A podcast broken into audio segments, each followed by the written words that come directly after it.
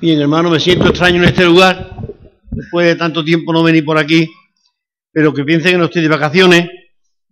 Tuve que suspender esta semana tres o cuatro viajes a Estados Unidos, a Japón, a Corea, pero al fin, el último que suspendí fue a Arcos de la Frontera. Porque eh, el resfriado me mantuvo en la cama, ¿vale? Eh, las ocupaciones son muchas, pero eh, alguna vez aterrizo por aquí. Así es que, hermano, por la ayuda del Señor, estamos con vosotros. Eh, saludo de la iglesia de Algeciras, donde siempre estuvo Arturo Gutiérrez. Cada vez que entro me veo a don Arturo por allí, en algún lugar. Dirían Lola Flores y otras de su... eh, veo al, al hombre, don Arturo. ¿Vale? La iglesia no ha cambiado en absoluto su forma, y recuerdo cada detalle que rincón. Doña Ani con su órgano, es decir, no existe, o su piano, no existe, pero bueno, todo lo demás está por allí. Eh, de la iglesia de Peniel, que está pues ahí aguantando su tipo, pero gracias a Dios bien. Eh, la iglesia de Betel, que también, si Dios quiere, iremos el mes que viene a estar con ellos. Y también, como no, la de Puerto Real, se sabe, es parte nuestra y nuestra somos parte de ellos. Así es que estamos muy, eh, muy compenetrados, se podría decir, ¿verdad? Así es que, pero sí, a Paco yo le cantaba bienvenido esta mañana cuando me lo he visto ahí. Bienvenido, bienvenido. Y también a, a Pepe Cubero y Manolo Carrasco, porque por, lo menos yo, como vengo menos, pues. Pero, ¿alguien se atreve, Regli, Lidia? Bienvenido.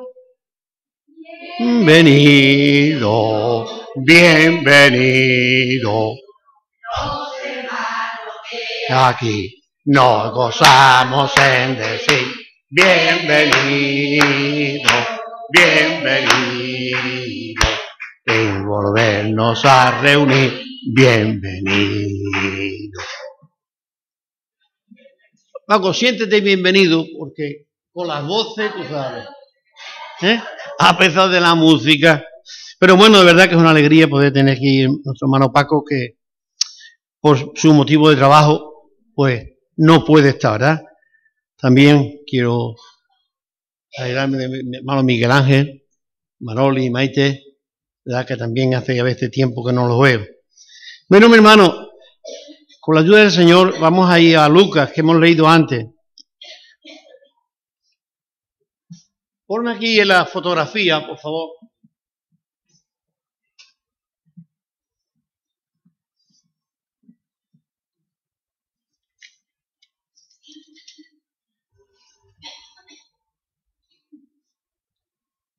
¿Quién recuerda ese coro? ¿Quién recuerda ese coro? Hay algunos, hay algunos. ¿Tú te acuerdas? Claro. Estamos en una generación de los 50. Los que tenéis sobre 50, os acordáis, porque hace 30 y pico de años cantábamos esto. Pero lo que no recordáis es que hace 50 años mi generación lo cantaba también. Por eso se lo pudimos enseñar a la generación de hace 30. Vamos a intentar, con la ayuda de Dios, transmitir algún mensaje, si te dejan, pide permiso al, al amo de la guitarra. David, ¿tú le dejas con la guitarra? Ah, bueno, entonces... Sería bueno que nosotros supiésemos transmitir algún mensaje que los jóvenes de hoy lo tengan como valores eternos. Porque estamos hablando de valores eternos. Los valores se encuentran en las cunetas muchas veces como los cadáveres. Se encuentran como los clines en la calle tirados. Esos son los valores que después de usarlo, lo tiramos. Y si es que llegamos a usarlos, algunos, es bonito tenerlo hasta en la pared. Pero por favor, vamos a tratar de transmitírselo y si es posible cantado, para que ellos recuerden siempre aquello que estamos diciendo aquí. Quien tenga algo de conocimiento de la agricultura sabrá la importancia que tiene agarrarte a un arado con las dos manos. Manolo cuando lo tenga lo dice y vamos a intentar de cantarlo, ¿vale? No sé si enseñarlo, pero por lo menos cantarlo. La voz es mejor que antes. ¿Eh? Así que afinen las voces.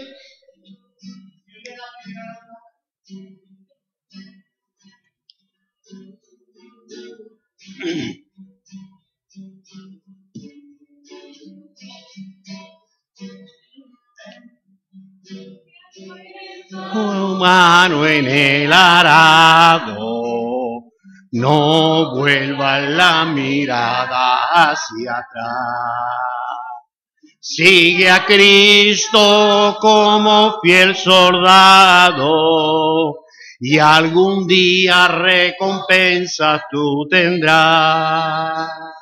Sigue a Cristo como fiel soldado y algún día recompensas tú tendrás. Mano, si acaso yo desmayo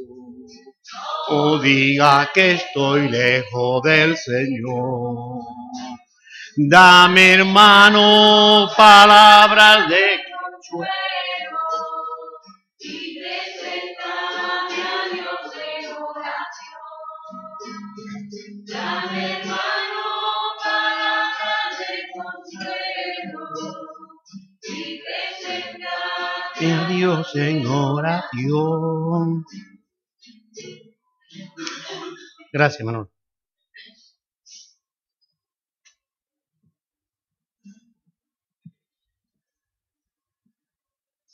Ya lo hemos cantado, cambiamos la imagen. Creo que hay otra imagen por ahí, de un cuadro.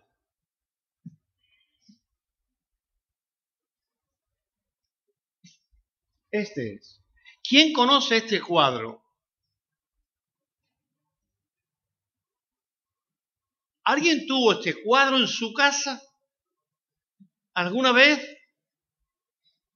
Son la generación de los 70. ¿Qué cosa? ¿Y qué decía ese, ese texto? Todos sabéis leer, ¿no? Porque yo creo que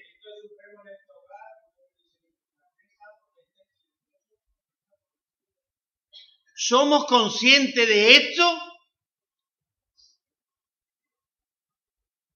Cuando hablamos de que es, Felipe es el rey de España, estamos hablando de que no son de todos los españoles, porque hay muchos partidos que no lo aceptan. Cuando hablamos de Cristo supremo en este hogar, ¿de qué estamos hablando? ¿Es Cristo supremo? ¿Es el rey? ¿Es el que gobierna? ¿O eres tú el que decide las cosas? ¿Eres tú el que te agobia? Y hay 50 millones de españoles agobiados porque no tenemos un líder capaz de dar las notas. Cristo es el único líder que da la nota, pero la iglesia de Dios está agobiada asustada, mirando los paros, mirando los desempleos, mirando un montón de niños, mirando mil cosas. ¿Por qué estamos agobiados? Si tenemos un Dios que está ahí y que cada mañana escucha tu conversación.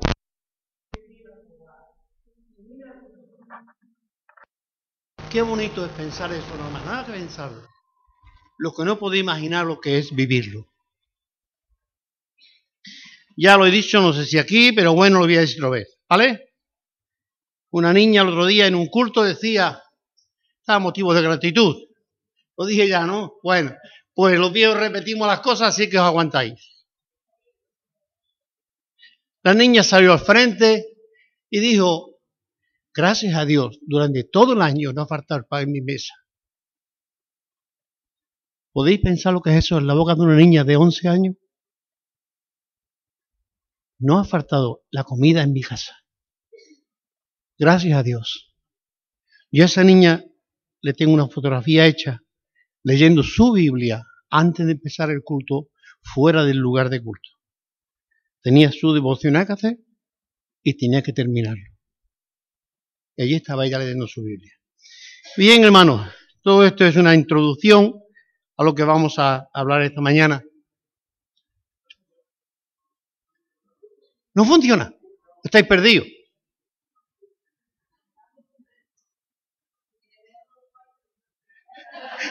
Vale, me traéis los cuartos, ¿no? Busca un vasito de ¡Cling! Y mi hermano Paco me va a dar uno, pero Paco, esto es mi gran enemigo ha sido siempre el reloj. No sé por qué razón, pero. Muy bien, hermano.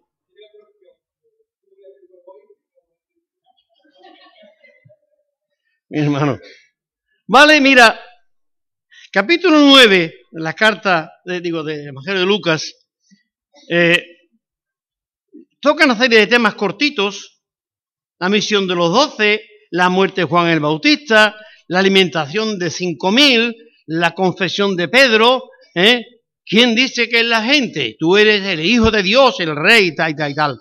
Bien, sigue adelante y dice que Jesús anuncia su muerte después de que Pedro le ha, confesado, ¿eh? ¿quién dice la gente que yo soy? Tú eres el Hijo de Dios, ¿vale? Em, le declara su muerte. A partir de su muerte ocurre otro hecho. Él se va al monte con los tres y se transfigura delante de ellos. Digo esto para un poco contextualizar y saber de dónde viene y a qué va el tema que va a tratar Jesús. Se va al monte con los tres y se transfigura delante de ellos. Cuando baja del monte, hay una gran diferencia, hay un abismo inmenso entre la, gloria de Dios en el monte y el infierno que se está viviendo en el valle. El diablo está gobernando y no deja que los discípulos echen a un demonio. Y Jesús tiene que enfrentar con ellos y decirle, ya estoy harto. ¿Hasta cuándo? y reprendió al demonio y fortaleció la fe del Padre que le dijo, si tú puedes, ya que ninguno de los tuyos han podido, si tú puedes, Jesús le dijo aquellas palabras tan fuertes, el que cree todo lo es posible. Y él dijo, Señor, yo creo, pero ante lo que he visto, ante lo que me han mostrado, difícilmente se puede creer como tú quieres que yo crea. Y Jesús le dijo, tráeme al niño. Y salva al niño, ¿vale? Después de eso, eh, Jesús anuncia otra vez su muerte. Y empieza la competición. Si este va a morir, ¿quién va a quedar como el mayor? Porque alguien tendrá que quedarse como líder. Digo yo. Seguramente que el núcleo principal, Pedro, Juan y Santiago, se estarían repartiendo ya. No sé si como los generales de eh, Alejandro Magno, pero se estarían repartiendo ya los poderes. Pero Lucas, di, Luca no, Judas dijo, pero la bolsa es mía, ¿eh? Aquí nadie toca. Vale, llegamos ya al 57, que es el que vamos a ir viendo entre todo esto que Jesús va haciendo y mostrando y hablando a la gente, le sale un iluminado. Yendo ellos, uno le, en el camino le dijo, Señor, te seguiré donde quiera que vayas, sin condiciones. A donde quiera que tú vayas, yo voy a ir. Este es un iluminado. Después de 50 años, aquí he visto muchos iluminados en la vida. Muchos iluminados que duraron como una pompa de jabón. Se perdieron al otro día. Pero otros han continuado y están sentados en estos bancos. Gracias a Dios. O en otros bancos. para no decirlo. Jesús va a aclararle a ellos algo. Mira, no sé por qué tú se te ha venido esa idea de acompañarme sin mirar las condiciones. No sé por qué. Pero, ¿sabes una cosa? Que las zorras tienen cuevas se protegen del frío en el invierno y del calor en el verano. Y los pajarillos se hacen sus nidos. Uno en los altares, como dicen los salmos, y otro en los árboles, en lugar protegido para ellos y para sus crías.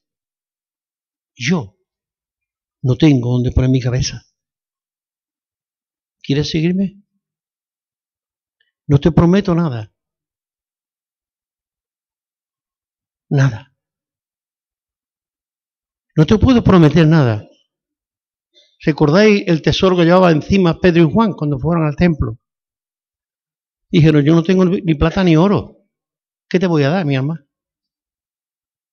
Queremos una ofrenda, queremos unas perras para el bocadillo. No tengo nada. Pero yo tengo. Y es lo que quiero que en esta mañana podamos entender. Yo tengo. O tenemos algo que nadie aquí adentro tiene tenemos la gracia de Dios en nuestras manos para darte. Levántate y anda.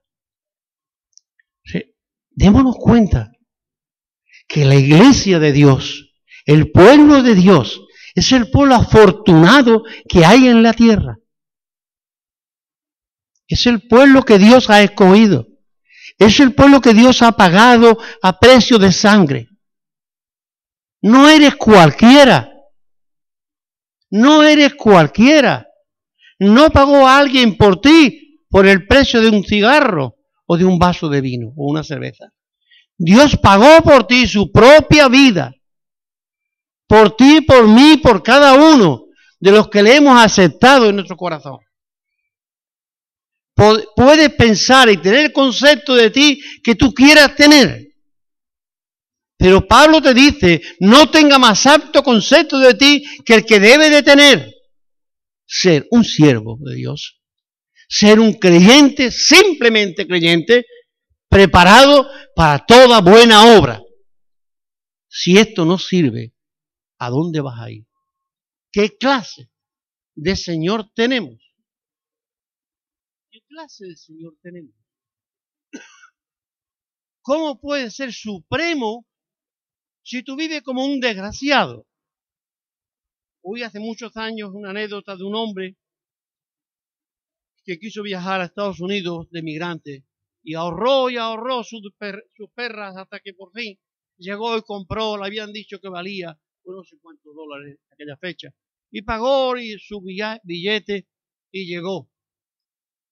Cuando iba en el barco, el hombre no, no, no dormía en los camarotes, él tenía allí un lugar donde se podía resguardar de la noche y llevaba en una mochila, llevaba sus chorizos y sus cosas.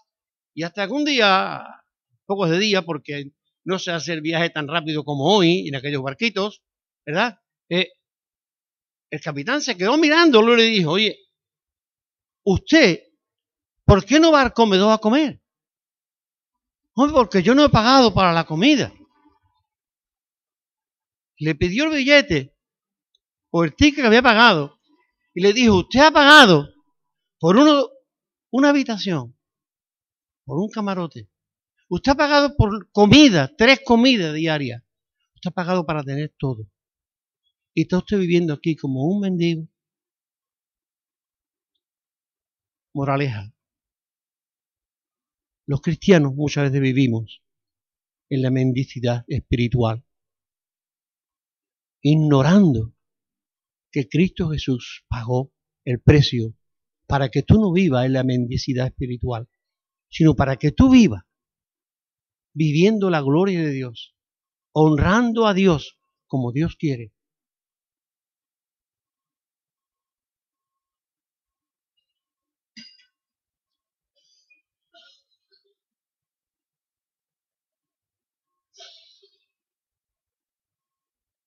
Una cosita me gustaría poder. ¿Sí? ¿Me has dejado sin voz? No, está bien, está bien, vale. Una cosita que me gustaría pensar. La mendicidad espiritual es muy común. Es muy común.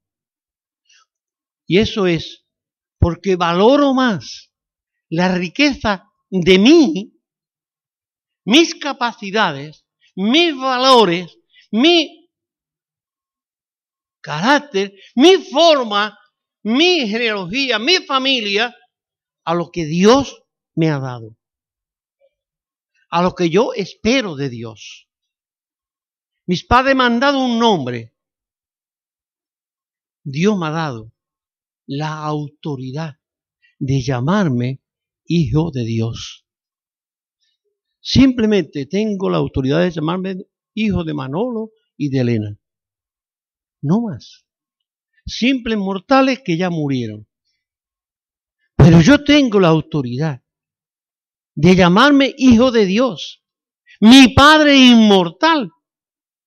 Mi Padre no se puede preocupar de mí hoy. Mi madre tampoco. Cuando estaban en la tierra, ellos se preocupaban de nosotros. Si a los niños les faltaba algo, si yo tenía que ir al médico, ellos se preocupaban. Era lo normal de padre. Pero ellos se fueron. Y mi Padre Celestial siguió preocupándose día a día de nuestras necesidades. Era nuestro Padre, es nuestro Padre, y me ha dicho, yo tú tienes el derecho de acercarte a mi trono con toda la garantía de recibir lo que tú necesites. ¿Me lo invento? ¿Me lo invento? Dice el apóstol en Hebreos, acerquémonos, hermanos, confiadamente al trono de la gracia, porque allí hallaremos el oportuno socorro. Hermano, si somos iluminados y nos lanzamos a seguir a Dios sin saber lo que nos espera, cuidado. Cuidado que fracasaremos al otro día. Nos estrellaremos por las esquinas porque no hay de verdad una conciencia de que Dios está ahí, de que Dios te ve, de que Dios te escucha y que Dios es el que te ha dicho, sígueme. El segundo hombre que encontramos, este le pasó como a, Mateo. ¿Cómo fue el llamamiento de Mateo?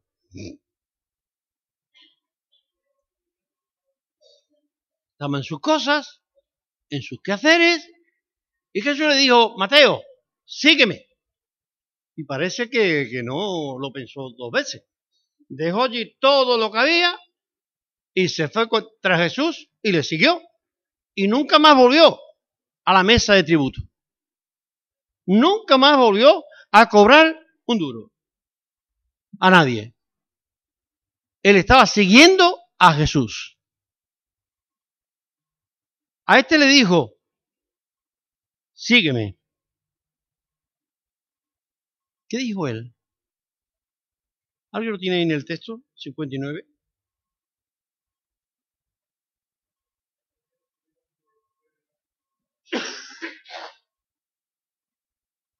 Deja que primero entierre a mi padre. Quiero que a partir de aquí os fijéis en un detalle. Detalle que muchas veces, mi hermano, es duro, es difícil, cuesta. Pero lo que no cuesta nunca se valora, mi hermano. Lo que nos cuesta no se valora. ¿Qué es lo que a estos dos hombres que siguen le impidieron seguir a Jesús? Piénsenlo y vayan leyéndolo mientras voy hablando. Sígueme. Y él puso, le dijo, Señor, déjame que primero vaya y entierre a mi padre. ¿Hay algo en contra de enterrar a tu padre? ¿Puede Dios pedirte a ti que no entierre a tu padre? Por favor. ¿Qué ¿Qué quería entonces enseñarnos Jesús? Porque yo no creo que, mi padre, que Dios me dijera, no entierra a tu padre, déjalo ahí que se lo coma la hormiga. No, entiérralo. Se enterraron a todos los profetas, se enterraron a todos, hasta él mismo le enterraron. Oye, ¿cómo Dios me va a mí a prohibir que entierre a mi padre? Vamos a ver. El segundo hombre. Podría haber citar texto, pero debido al tiempo no vamos a hacerlo. El segundo hombre encontramos que él quería seguir cargando con una responsabilidad que quizás ya no le pertenecía. Dios es soberano, el rey de los siglos, el que le había creado, le había engendrado, aquel que es Señor de todo, le estaba llamando 20 para que anuncie el reino de Dios. ¿Qué era más importante? Enterrar a su padre, sentido figurado, enterrar a su padre o anunciar el reino de Dios. Valores, hermano. ¿Qué es lo que vale más para ti? ¿Qué es lo que más ocupa tu mente, tu corazón? Muchísimas veces nos cuesta y nos cuesta, y cuanto más años llevamos, más a veces nos cuesta hasta decirlo. ¿Cuánto le costó a Dios entregar su corazón? ¿Tú no piensas eso? Dios entrega su corazón para que tú, miserable, desgraciado y muchas cosas más que somos, pudiéramos estar un día con Él en el cielo. Y no importó todas las palizas que le pegaron a su hijo. Y la madre dice que cuando le pegan a un hijo, pegan a ella. Y lo que le hacen a un hijo, se lo hacen a ella. Recuerden esto. ¿Qué valor tiene Dios para ti? ¿Qué valor tiene Cristo para ti? ¿Qué valor tiene la obra de Cristo por ti en la cruz? Es que para ti todo es más importante que para Dios. No estoy enfadado, hermano. Lo digo por si acaso piensa que estoy enfadado.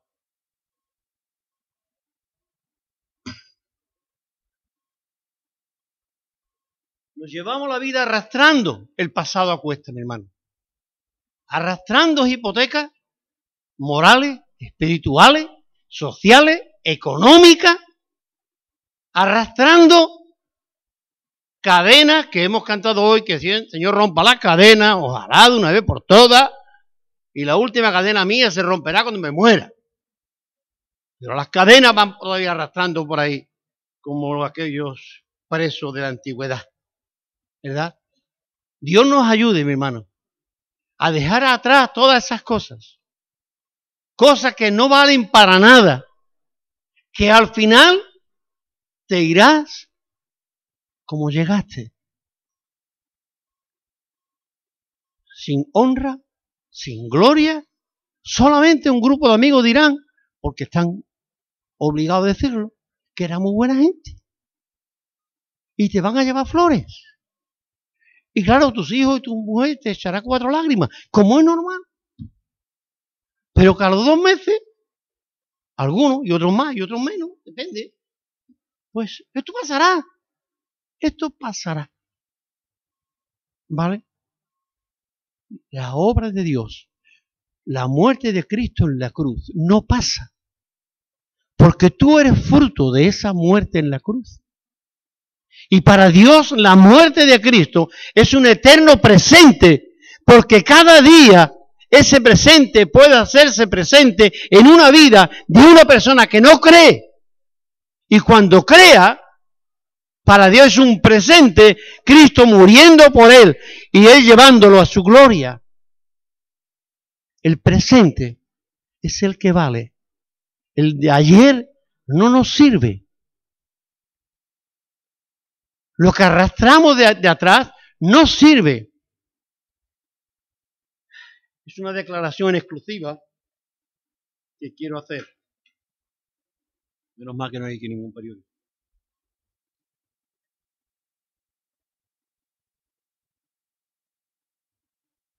Tenemos una vida nueva en Cristo. Cristo, el día que te perdonó, te dio una vida nueva. Sí, te dio una vida nueva. Y dice, y no te preocupes, porque las cosas viejas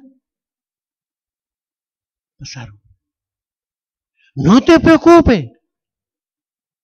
Todos esos problemas que tienes en tu cabeza, déjalo ahí. Hemos cantado un coro que habla de los afanes, ¿no? Echamos nuestro afán sobre Él, porque Él cuida de nosotros muy bien. Él dice eso. Y cuando lo dice Pablo es una manera figurada de hablar. Habría que imaginarnos qué estaba pensando, qué no estaba pensando. Había que, que contextualizar lo que es lo que no quería. No, hermano. Yo no estudié teología. Estudié la Biblia tres añitos. Pero me dijeron lo que dice aquí es lo que dice aquí. Y no hay otra historia. Lo diga MacArthur, o lo diga Espollo, o lo diga quien lo diga. Lo que dice aquí es lo que dice aquí. Y me dice que yo tengo nueva vida en Cristo, que yo soy nueva criatura en Cristo Jesús. Si Él lo dice, oye, ¿por qué que escuchar a Pipe y a MacArthur y a otros muchos por ahí? Cuando Pablo me dice que yo tengo nueva vida en Cristo, que soy nueva criatura, que todos mis problemas debo dejarlos atrás. Quizá os suene, pero bueno, no me importa repetirlo. De modo que si alguno está en Cristo, nueva criatura es. Las cosas viejas pasaron. Las cosas viejas pasaron. Todas, todas. Y cuando hablamos de todas, ¿de qué me refiero? No sé si hay la palabra toda, cuánto metería tú. Pero es tu vida aquí para adelante. Un amigo nuestro que le tocó muchos millones en, en una cosa, pues cambió su vida totalmente. Qué bárbaro, qué tío. Anda por el mundo haciendo crucero por este mundo. Su vida cambió totalmente tenía un piso de 3.000 euros y hoy tiene un piso de 3.000 millones de euros. Y tío en lo mejor. ¡Qué bárbaro! ¡Qué cambio de vida! ¡Wow! Se le ve en el Facebook de espalda, no quiere que le veamos la cara. Bien, ¿qué, qué quiero decir con esto? Es un cambio total. Bien, con todo esto, mi hermano, quiero decir que tenemos que creernos de verdad que Dios ha dicho que tu vida cambia, que tienes que ponerte en marcha. Ponerte en marcha y empezar a creer sinceramente lo que la palabra enseña. Por lo cual, dejemos todas esas cosas atrás y entremos en un detalle que me gustaría que viéramos también esta mañana porque de todo hay en la viña del Señor, dice la gente, eso no lo dice la Biblia, que de todo hay en la viña del Señor, eso es cosa nuestra, que metemos estas cositas. Bien. Cuando yo me convertí, hablo de mi experiencia, otros tendrán la suya. Viene otro respeto mutuo en el, en, la, y va bien. Cuando nos casamos, por el respeto mutuo bien, cuando mi madre me veía algún día pues fregar los platos a mi mujer, se ponía negra. ¿Por qué? Porque eso era cosa de mujeres. No era cosa de hombres. Eso es cosa mariquita. Si yo un día me ponía a plancharme una camisa eso era cosa de mariquita. Los hombres teníamos nuestro trabajo de hombre. Cuando estoy trabajando en prisiones y llega el equipo técnico eran tres o cuatro chavales chavalas, muy jovencillas todas. Y me vino una dar Conchi de Madrid. Y estamos hablando un día, porque, en fin, yo era más viejo en la prisión, y me tenían que escuchar muchas veces, o me pedían opinión, oye, ¿qué pasa con este? ¿Qué pasa con aquel? Entonces hablábamos. Y un día hablando, le dije eso, bueno, que yo en mi casa pues limpiaba mi suelo, yo limpiaba mi suelo, le ayudaba a fregar, a veces le tendía. ¿Eh? ¿Tú de dónde has salido? ¿Tú de qué planeta vienes? Éramos distintos. Pero no solamente yo. Yo vi eso hacerlo a Sebastián, que aún está vivito y el hombre. Ayudarle a su mujer. Eso no lo hacía la cultura del momento. Cuando digo que cuando tenemos a Cristo o recibimos a Cristo, no solamente, decía antes, todo ha cambiado muchísimas veces, mi hermano, los maridos, las familias cambian, pero no conservan los valores de la familia. Efesios es muy claro para los matrimonios del siglo XXI. ¿Cuál es la norma para el matrimonio del siglo XXI? Mira, nos gusta la música, nos gusta el fútbol, en Madrid, evidentemente los dos, nos gusta ir de viaje, la playa, nos gusta divertirnos, todo, eso nos gusta a todos. Pues vale, mira, podemos vivir juntos, ¿vale? Y nos vamos. Qué bien. Nos vamos a llevar, ok. Sin compromiso. ¿Vale? Papel ninguno. Los billetes. Si los hay, mejor. ¿Vale? Eso es lo que vale. El compromiso del siglo XXI, según Efesios 5, ¿cuál es? Hermano creyente, marido de tu sola mujer, marido, ama a tu mujer como Cristo te ama a ti, ¿vale? Rompe todo tu esquema de machismo posiblemente, o de cultura, lo que tú quieras, no vale delante de Dios. Eso pasó al viejo hombre, a aquel que murió, y Cristo pagó por él. Marido, ama a tu mujer como Cristo te ama a ti. Y te pone delante de Dios, Señor, yo te amo, y, pum, pum, y le decimos a Dios mil piropos, y a la mujer miramos de reojo. Eso ustedes no lo hacéis, ninguno. Pero hermano, ¿os dais cuenta? ¿Os dais cuenta? Hemos, somos creyentes. Hemos aceptado al Señor. Somos hijos de Dios. ¿Sí o no? Si alguno que se confiesa no hijo de Dios, que me lo diga. Vamos ahora por él para que se convierta. O lo mandamos al infierno. Pero algo hay que hacer. Y si eres un hijo de Dios, vive como un hijo de Dios. ¿Vale? ¿Y a las mujeres qué le dice? Sé repingona, sé protestona, pelea por tus derechos, antes muerta que sencilla. Eso es lo que Pablo le aconseja a las mujeres, ¿verdad? Se nos olvida que el siglo XXI es igual que el siglo I. Es el mismo problema que en el siglo I. El imperio romano no cayó porque vino otro imperio superior, sino porque asimismo se desmoronó moralmente, espiritualmente, moralmente especialmente. Se perdieron todos los valores morales y el pueblo de Roma se hundió. La iglesia, si no conserva los valores morales de Dios que su palabra enseña, mi hermano, estaremos igual. Bueno, no están casados, pero eh, ha hecho un, compromiso, eso no, un, contrato de, de derecho o de hecho. Oye, ¿por qué no le han dicho a la mujer de yo te quiero a ti para siempre y lo firmo delante del juez o del cura o del que sea? ¿Por qué no hace eso? Ah, no, eso no hace falta. No, no, no. No hará falta. Pero será un poquito, creo. Al menos mantener, hermano, la ética cristiana. ¿Qué es ética? ¿Qué es ética? La ética cristiana está muy por encima de toda la ética social que el mundo te está enseñando. Mujer, obedece a tu marido.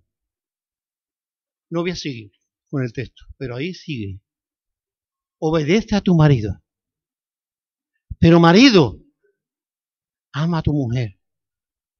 Para que ella no tenga un día que decirte, ¿a dónde vas, Juan? ¿A dónde vas, Paco? ¿De dónde viene?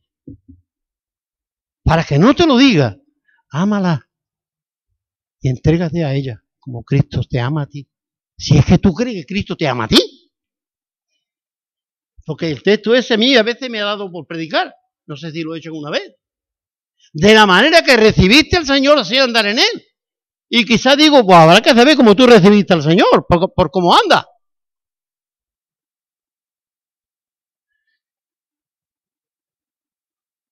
La estructura familiar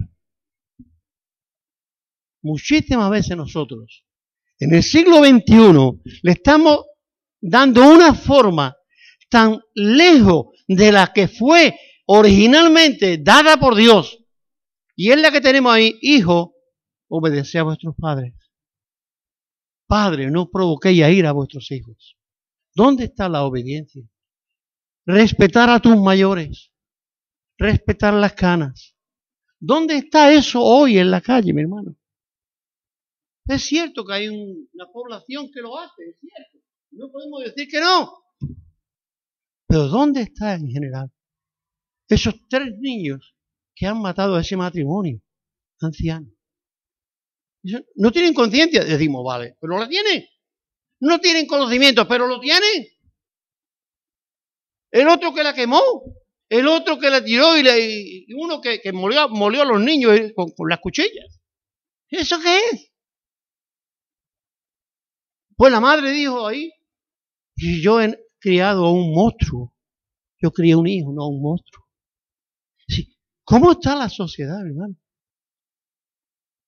No nos dimos cuenta que si tú como iglesia, tú como iglesia, como hijo de Dios o hija de Dios, no está dando un testimonio limpio, claro, y está de alguna manera tolerando tantas historias, porque a ti no te afecta, pero sí te afecta.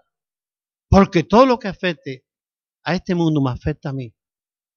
No supone nada que yo tire, pues un, aerosol de eso. Pero sí afecta. Bien.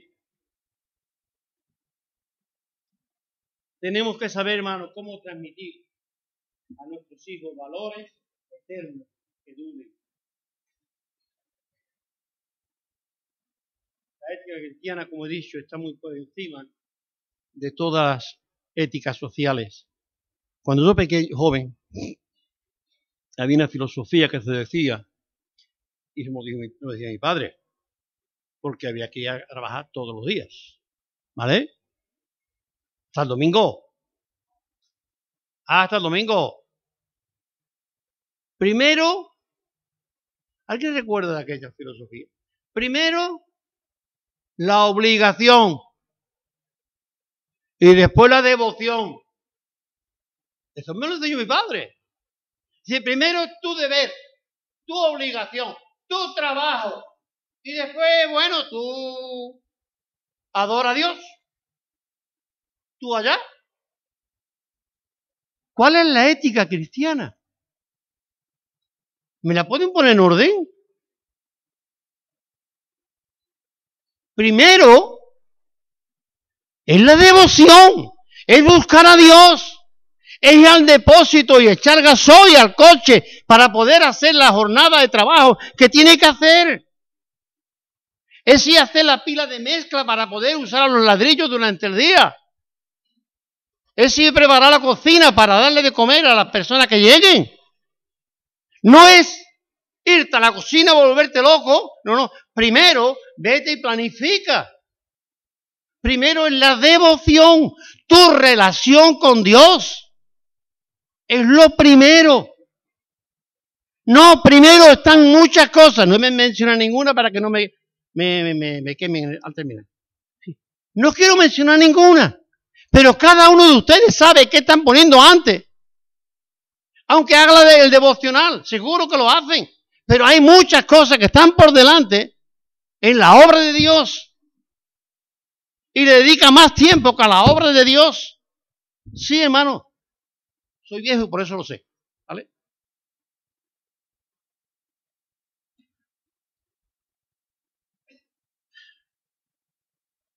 Bueno, ya la pregunta que dice Arte. ¿Qué es el problema que encontraron los dos hombres para que le impedía seguir a Jesús aquí y ahora. ¿Lo habéis leído? ¿O les mando a leer?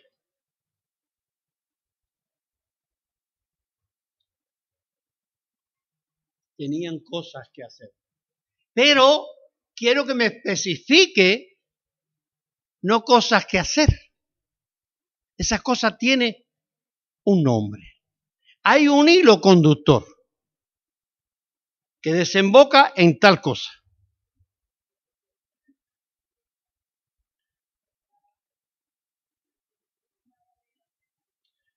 Es decir, su problema era la familia. Bien, el siguiente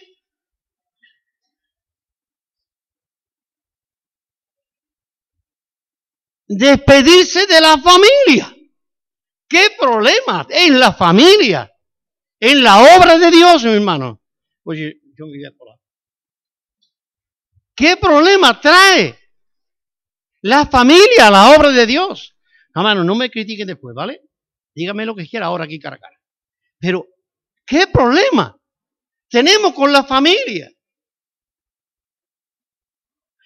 ¿Qué problema ha puesto Dios en la vida de cada uno de sus hijos? No me hablo de los pastores, ¿vale? Hablo de cada uno de ustedes. Porque todos tenéis la misma obligación que yo. Dios te salvó a ti, Eli y Pedro, para que anuncie las virtudes de aquel que os llamó. Y me lo dijo a mí también hace muchos años. Y nos lo dice a cada uno. Aquí los pastores son unos, y los seglares son otros, y los porteros son otros, y los de mantenimiento son otros, y los diáconos. No, no, no, no, no. Somos una familia. Y el último que llegó a mi casa ya tiene 70 años. Tiene la misma obligación que yo delante de mi padre. ¿De acuerdo? Aunque quizá el primogénito tenía una responsabilidad distinta. Pero las obligaciones eran y son igual para todos.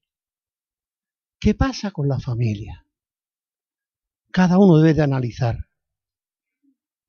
Hay un texto por ahí, muy perdido, que dice que los primeros enemigos de los hijos de Dios serán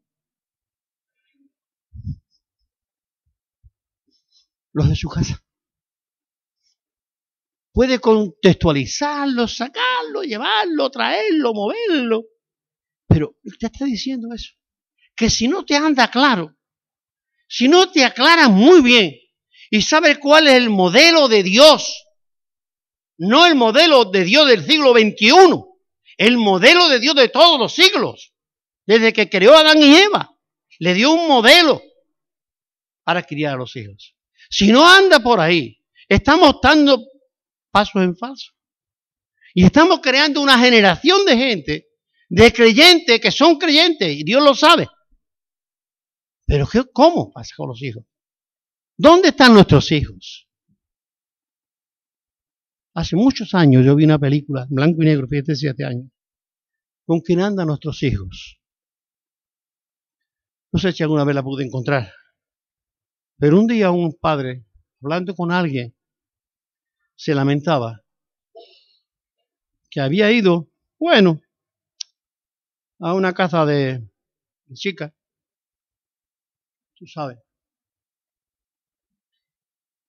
¿Sabes quién se encontró allí? A su hija. Y así empezó sucesivamente los tres a lamentarse los tres de qué había pasado en la vida de cada uno con su familia. Era terrible. Pensar, hermano, que Dios se preocupa de tu hijo, desde el más chico hasta el más grande, desde antes de nacer. Que no es una super preocupación tuya La super preocupación la tiene Dios, el Padre. Solamente que tú cada día sea capaz de llegar al altar de Dios, como leía creo que Pablo al principio, creo, creyó alguien, se haría leña al altar el sacerdote para que el fuego de Dios estuviese encendido. Cada día, hermano, tú debes de traer tu hijo y ponerlo en el altar de Dios. Tenga 50 años como tiene el mío, o tenga 20 y pico como tiene mi nieta. Es traerlo delante del altar de Dios. El Señor aquí está. Se me escaparon de las manos. Yo no sé qué hacer. Pero tú que lo hiciste en el vientre de la madre, te preocupas de él. Padre, tenlo en tu mano. ¿Por qué? Dice que míos son y nadie los va a arrebatar de mi mano. ¿Tú crees eso? Mi hermano, no quiero ir mucho más allá, pero sí me gustaría que pensáramos que qué tal preocupación le estamos quitando a Dios acerca de nuestros hijos. Dios se preocupa más que tú de tus hijos. Bien, Mercedes, no está aquí hoy Jesús, pero cuando murió Mercedes, Bayón, allí en el tanatorio me dijo la madre, Pepe, mi, mi prima que se quería llevar a mis niñas hoy, para, eh, no sé si era un cumpleaños o algo de los chiquillos. Tenían 10, 11 años, creo que tenía entonces. ¿Cómo? 8 9 por ahí, ¿no? Y me dice, Pepe, ¿tú crees que a mi hija, tú crees que a mi hija, ella estaba en el crematorio en ese momento, ¿tú crees que a mi hija le molestará que yo la deje ir y mi hermana Mercedes, tu hija está hoy tan contenta, está tan feliz, que lo que menos se preocupa a ella es de lo que estamos aquí. Porque ella sabe y está viendo con sus ojos al Creador, al que le sostuvo a ella y va a sostener sus hijas. Tú no tengas preocupación de que tu hija le vaya a caer mal, que tú la dejes ir. Se nos olvida, mi hermano, que tenemos uno muy por encima, que no es Montoro. Tenemos uno por encima, que es Dios, quien controla la vida de cada uno de nosotros. Y no eres tú, super padre, o super abuela, ni super hijo, quien tiene que estar tan controlado. Dice tan controlado. Limítate a dos cosas muy simples ama a tu esposa, ama a tus hijos, ama a tus hermanos, ama a la iglesia que Cristo amó hasta pagar su sangre por ella. Si eso no lo estás haciendo, mi hermano, estamos patinando más que en un bloque de hielo. Estamos patinando. Como dirían otros, estamos haciendo agua. Que Dios nos ayude, mi hermano, a mirar aquí. Y dice al final, Ninguno que, poniendo su mano en el arado, mira atrás, no es apto para el reino. Dice que el original nos da la idea de conducir un coche y soltar el volante. Cualquier cosa puede ocurrir. No deje nunca el timón.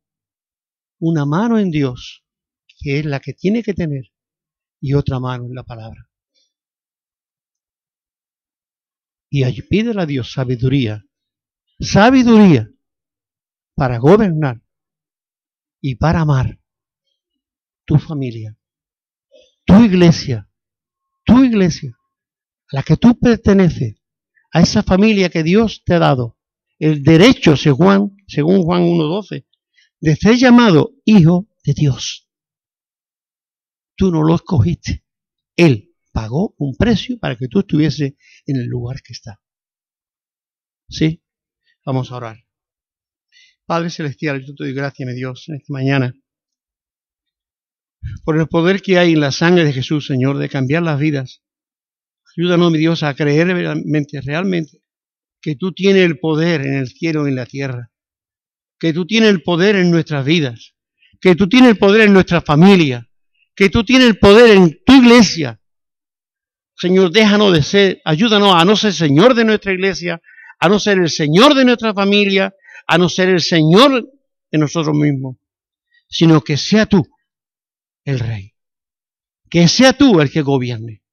Que sea supremo en este hogar. Que sea el huésped invisible en cada conversación.